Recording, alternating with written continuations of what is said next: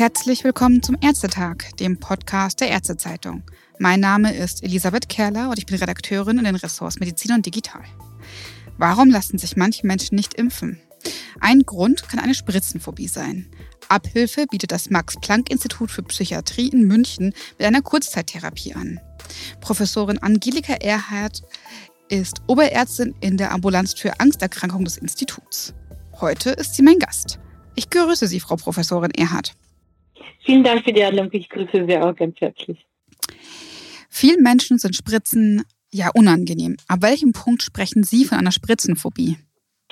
Wir sprechen von der Spritzenphobie, wenn die Ängste oder die Ausprägung der Ängste deutlich höher ist, als sie im Normalfall auch sein müsste bei einer insgesamt nicht lebensgefährlichen Intervention. Das heißt, beispielsweise Arztbesuche vermieden werden, wichtige Interventionen äh, vermieden werden. Zusätzlich ähm, entsteht Leidensdruck um durch diese ganz starke Ängste und ganz wichtig auch negative Konsequenzen, beispielsweise im gesundheitlichen Bereich. Und äh, wie viele Menschen, schätzen Sie, haben eine Spritzenphobie in Deutschland? Es gibt äh, unterschiedliche Zahlen. Insgesamt schätzt man circa drei Prozent, wobei die Prävalenz tatsächlich eher höher ist im jüngeren Alter. Je älter die Menschen werden, finden sich etwas niedrigere Prävalenzen. Und wie bekommen Menschen eine Spritzenphobie? Wie entwickelt sich das? Die Spritzenphobie oder insgesamt phobische Erkrankungen treten relativ früh auf. Es gibt natürlich ist keine Erkrankung, die nur eine Ursache zugrunde hat, sondern das ist immer ein Zusammenkommen von verschiedenen Faktoren. Wir sehen einen Anteil, der genetisch ist, insbesondere bei einer phobischen Form, die mit Ohnmacht assoziiert ist, also diese Verletzungsform. Wir sehen auch genetische Anteile von circa drei bis 40 Prozent bei weiteren phobischen Ausprägungen der es ist ja eigentlich eine Spritzenverletzungsphobie. Also es ist jetzt nicht nur die Injektion, sondern insgesamt eine Phobie davor, an der Haut verletzt zu werden mit einem Spitzengegenstand. Und dann kommen natürlich Faktoren aus der Umwelt dazu. Beispiel ist ähm, negative Erfahrungen mit Spritzen, mit Interventionen bereits in der Kindheit oder auch später können sich so manifestieren, dass die Ängste dann sehr, sehr stark ausgeprägt sind und letztlich daraus eine Phobie entsteht. Also spielt es auch eine Rolle, wenn ein Kind schlechte Erfahrungen damit gemacht hat? Können dann Ärztinnen und Ärzte versuchen zu vermeiden, dass eine Spritzenphobie entsteht? Ja, das können sie. Es spielt eine Rolle, wie die Bezugspersonen auch beispielsweise die ersten Erfahrungen bei Ärzten, die mit Blutabnahmen oder Spritzen verbunden sind, äh, äh, sich um das Kind kümmern. Und es spielt auch eine Rolle, wie die Ärzte zu diesem Thema stehen. Äh, wir hören immer wieder von Betroffenen Berichte, dass sie beispielsweise zu Impfungen gezwungen wurden, dass man in ihrer Angst auf sie nicht eingegangen ist, was oft tatsächlich in der Praxis nicht so einfach ist. Wenn Kinder ängstlich sind, braucht man mehr Zeit, man muss sich mehr kümmern. Das ist oft in diesem zeitlichen Rahmen, den man pro Patient in einer Praxis hat, nicht immer möglich. Aber letztendlich geht es darum zu sagen, es ist okay, dass du Angst hast. Lass uns mal besprechen, wie wir es gemeinsam schaffen können. Und wenn das ausbleibt, dann bleibt eben die Erinnerung von, ich wurde gezwungen, das war schrecklich, das hat wehgetan. Und sowas kann sich natürlich dann in einer Angststörung im weiteren Verlauf manifestieren. Es ist aber in der Regel nicht nur diese eine Erfahrung, sondern es ist oft eben eine Prädisposition mit dabei, dass eben die Kinder eh schon ängstlich sind und äh, dann in so einer Situation mit einem extremen Kontrollverlust reagieren und sich das eben merken von meiner Phobie. Ich verstehe. Und die Betroffenen, die, wie Sie gesagt haben, lassen sich ja nicht nur nicht impfen, sie vermeiden ja auch andere Arztbesuche. Wie viele ja. kommen denn etwa trotzdem zur Kurzzeittherapie gegen diese Spritzen- und Verletzungsphobie? Ähm, also im Münchner Bereich haben wir natürlich immer wieder Anmeldungen. Die meisten tatsächlich sind jung. Das heißt, das Durchschnittsalter würde ich mal schätzen von den Patienten, die sich bei uns vorstellen, ist 25 bis 30. Das sind jetzt nicht die Menschen, die aktuell möglicherweise an schlimmen somatischen Erkrankungen leiden, aber es sind eben diejenigen, die sich zuletzt äh, im Jugendalter äh, haben impfen lassen und seitdem überhaupt nicht mehr zum Arzt gegangen sind, weil sie eine Blutabnahme äh, befürchten oder sonstige Spritzen befürchten. Und ein wichtiger Faktor auch, es kommen eben weibliche Patienten oft zu uns, wenn sie sagen, ich möchte schwanger werden und da weiß ich ganz genau, es muss Blut abgenommen werden, es werden möglicherweise auch andere Interventionen notwendig und ich habe eine schreckliche Angst davor. Das ist ein kleinerer Anteil, aber es sind in der Regel junge Patienten, die sich bei uns vorstellen. Und wie viele sind das etwa im Jahr?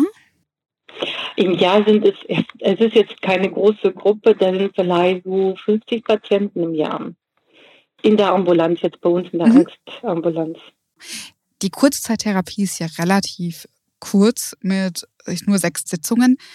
Wie helfen Sie den Betroffenen? Die Kurstherapie ist äh, aufgebaut auf der kognitiven Verhaltenstherapie. Das ist gleichzeitig auch evidenzbasiert das beste psychotherapeutische Verfahren, um beispielsweise bei Phobien oder insgesamt bei Angstverstörung helfen zu können. Diese besteht in ersten zwei Sitzungen aus Aufklärung über die Erkrankung, wie funktioniert Angst, wie funktionieren Phobien, was ist wichtig? Und Vorbereitung auf die sogenannte Exposition. In der Exposition geht es wirklich darum, zu üben, in der Situation, das heißt bei einer Blutabnahme oder auch äh, Injektion, wenn es um Impfungen geht, die Angst zu überwinden, und diese, diese eigene Kontrolle zu verstärken und zu lernen, dass die Katastrophen, die man sich vorher ausmalt, was alles passieren könnte, gar nicht eintreten. Die Angst geht von selber weg, wenn man sich der Situation aussetzt. Da muss man gar nicht dagegen kämpfen und vor allem sollte man nicht vermeiden, weil dadurch werden die Phobien nicht besser, sondern manifestieren sich eher langfristig. Das ist ja sehr spannend. Und wie evaluieren Sie, dass die Kurzzeittherapie auch geholfen hat? Wir haben, es gibt einen spezifischen Fragebogen, der diese Blutverletzungsspritzenphobie erfasst mit Einzelitems, wo man Angst hat, wie hoch ist die ausgeprägt, wie hoch ist die Vermeidung. Und diese Fragebögen werden am Anfang ausgeführt und auch am Ende. Und so haben wir letztendlich auch den Vergleich und ich muss sagen, dass die Patienten, die die Therapie wirklich auch durchlaufen und die Expositionen machen, in der Regel deutlich gebessert sind. Es gibt natürlich einen Teil der Patienten, äh, denen es sehr, sehr schwer fällt, in die Exposition, also wirklich in diese massive Konfrontation mit, Angst, mit der Angst zu gehen. Ähm, es gibt tatsächlich auch Therapieabbrüche, so ich würde sagen, so um die 10 bis 15 Prozent laufen nicht das komplette Programm durch, weil die einfach noch nicht so weit sind, sich äh, mit der Angst auseinanderzusetzen. Aber das ist auch trotzdem ein guter Anfang für diese Patienten. Die kommen vielleicht mal spät oder machen vielleicht die Exposition dann woanders. Insofern sehe ich das auch schon mal als ersten wichtigen Schritt. Nun, Sie haben sich ja schon mal Hilfe gesucht. Das ist ja häufig schon mal. Richtig, ja. Die haben erkannt, richtig, die haben erkannt, es gibt ein Problem und es gibt auch Möglichkeiten, dass mir geholfen wird. Und das vergessen die Betroffenen nicht. Ähm, die gehen vielleicht einfach zu einem anderen Zeitpunkt wieder auf Therapeuten zu und sind dann auch so weit, dass sie das angehen können.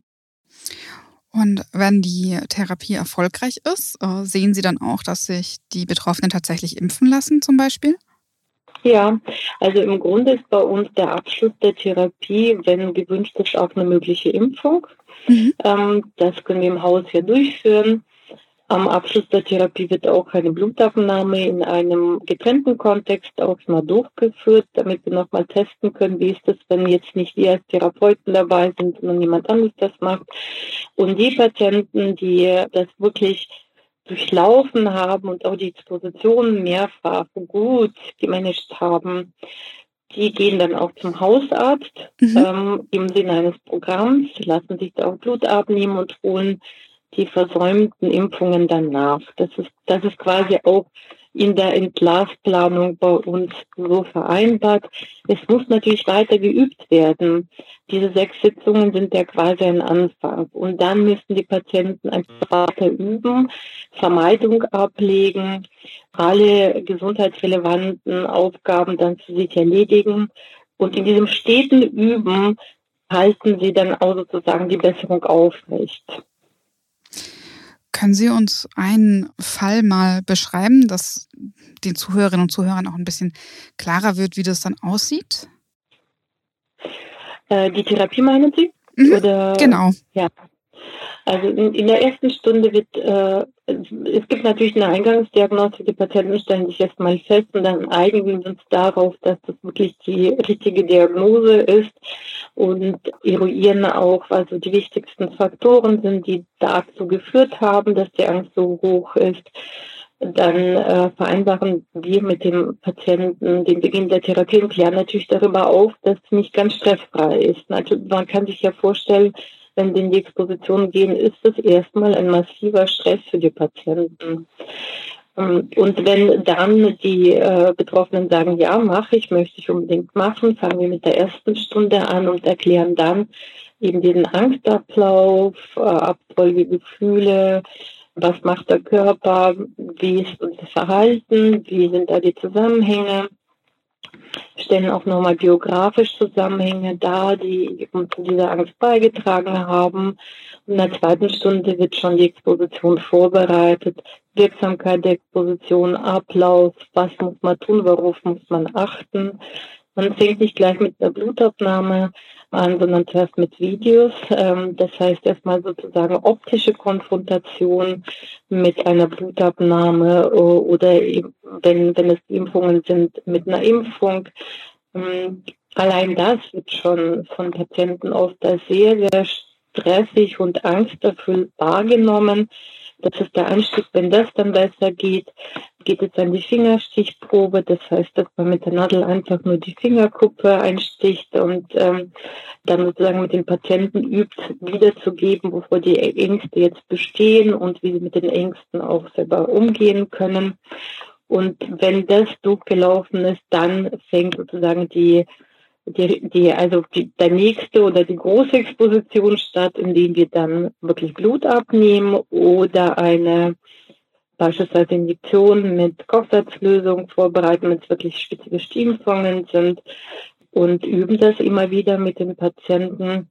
Dazwischen, zwischen diesen Expositionen, das sind jetzt vier Stunden, die wirklich dafür auch gedacht sind, fangen die Patienten schon an, eigene Termine vorzubereiten und sagen, okay, heute bin ich vielleicht doch äh, dazu bereit, auch äh, den Hausarzt aufzusuchen oder ich kann die und die Übung weitermachen. Ähm, und nach sechs Sitzungen, wenn sozusagen die Therapie ohne Komplikationen abgelaufen ist, machen wir eben diese Abschlussblutabnahme, die dann woanders stattfindet bei uns im Haus durch äh, ein externes Team, um einfach zu verifizieren, dass die Patienten das gut selbst managen können. Eine wichtige Ergänzung ist ähm, eingebaut für Patienten, die tatsächlich äh, mit Ohnmacht zu kämpfen mhm. haben. Das ist dieser Verletzungstypus. Ähm, bei denen müssen wir noch eine extra Übung einbauen, das die sogenannte Muskelanspannungsübung. Bei diesem Verletzungstypus gehen wir schon davon aus, dass es wahrscheinlich eine genetische Variante ist, die letztendlich das kardiovaskuläre System dazu bringt, dass der Blutdruck abfällt und dass der Puls abfällt und dass dann zu einer Ohnmacht kommt, zu einer Synkope. Diese Patienten üben durch Muskelanspannungen den Kreislauf hochzuhalten. Das muss man vor der Exposition machen, damit natürlich die schon vorbereitet sind, wenn diese Kreislaufreaktion kommt. Vielen Dank. Für viele von unseren Zuhörerinnen und Zuhörern ist Impfen ja eine recht alltägliche Sache. Haben Sie denn Hinweise für Ärztinnen und Ärzte, wie sie Betroffenen den Impftermin vielleicht erleichtern können? Ähm, Ich würde immer mit der Frage anfangen, wie, wie sozusagen die Betroffenen bzw. der Patient, der vor mir sitzt, jetzt eigentlich sich fühlt in Bezug auf die Impfung. Die meisten äußern das recht spontan, dass sie Angst haben. Wir bereiten die Patienten so vor, dass wir auch schon sagen, wenn sie zum Impfen gehen, dann sagen sie einfach Bescheid, dass sie Angst haben, dann sagen sie auch Bescheid, wie die Impfung am besten bei ihnen funktioniert. Die Patienten mit Ohnmachtsanfällen beispielsweise sollen wirklich auch sagen, dass sie im Liegen geimpft werden möchten. Das ist eben nicht immer möglich. ähm, nicht in jedem Impfzentrum war zum, zumindest auch in der Pandemiezeit eine Liege da. Aber dass zumindest die Kollegen wissen, da könnte jemand in Ohnmacht fallen und nicht überrascht sind. Und ich würde wirklich direkt dann mit den Patienten besprechen, wie hat es denn früher geklappt, was waren die guten Voraussetzungen und versuchen das umzusetzen. Und wenn das wirklich partout nicht geht, dann kann man mit den Patienten vereinbaren, brauchen sie noch eine halbe Stunde oder möchten sie zu einem anderen Zeitpunkt kommen. Was tatsächlich ungünstig ist, wenn die Patienten sich gezwungen fühlen, weil es ist genau das, was dann diesen Kontrollverlust auch nochmal verstärkt. Das ist gut zu wissen. Darf ich fragen, warum ist Ihnen gerade diese Patientengruppe und gerade dieses Thema so wichtig? Ich finde es schon, es ist zwar eine kleine Gruppe von Patienten, aber ich finde, es gibt jetzt nicht so viele Phobien, die in Deutschland, die so, die sich so ausgeprägt auf die Gesundheitsfürsorge auswirken können, wie die Blutverletzungsspritzenphobie. Es ist tatsächlich ein, ein Formenkreis. Einige haben vor Blutangst, die anderen vor Verletzung und die anderen vor Spritzen. Man fasst es so ein bisschen zusammen, weil es oft gemischt ist. Und deshalb wäre es natürlich schön, wenn, wenn andere Zentren auch da Angebote, ja, zumindest für diese Kurzzeittherapie etablieren könnten für die Patienten. Vielen Dank, Frau Professorin Angelika Erhardt, für das Gespräch und allen, die zuhören. Bis zum nächsten Mal. Vielen Dank Ihnen auch.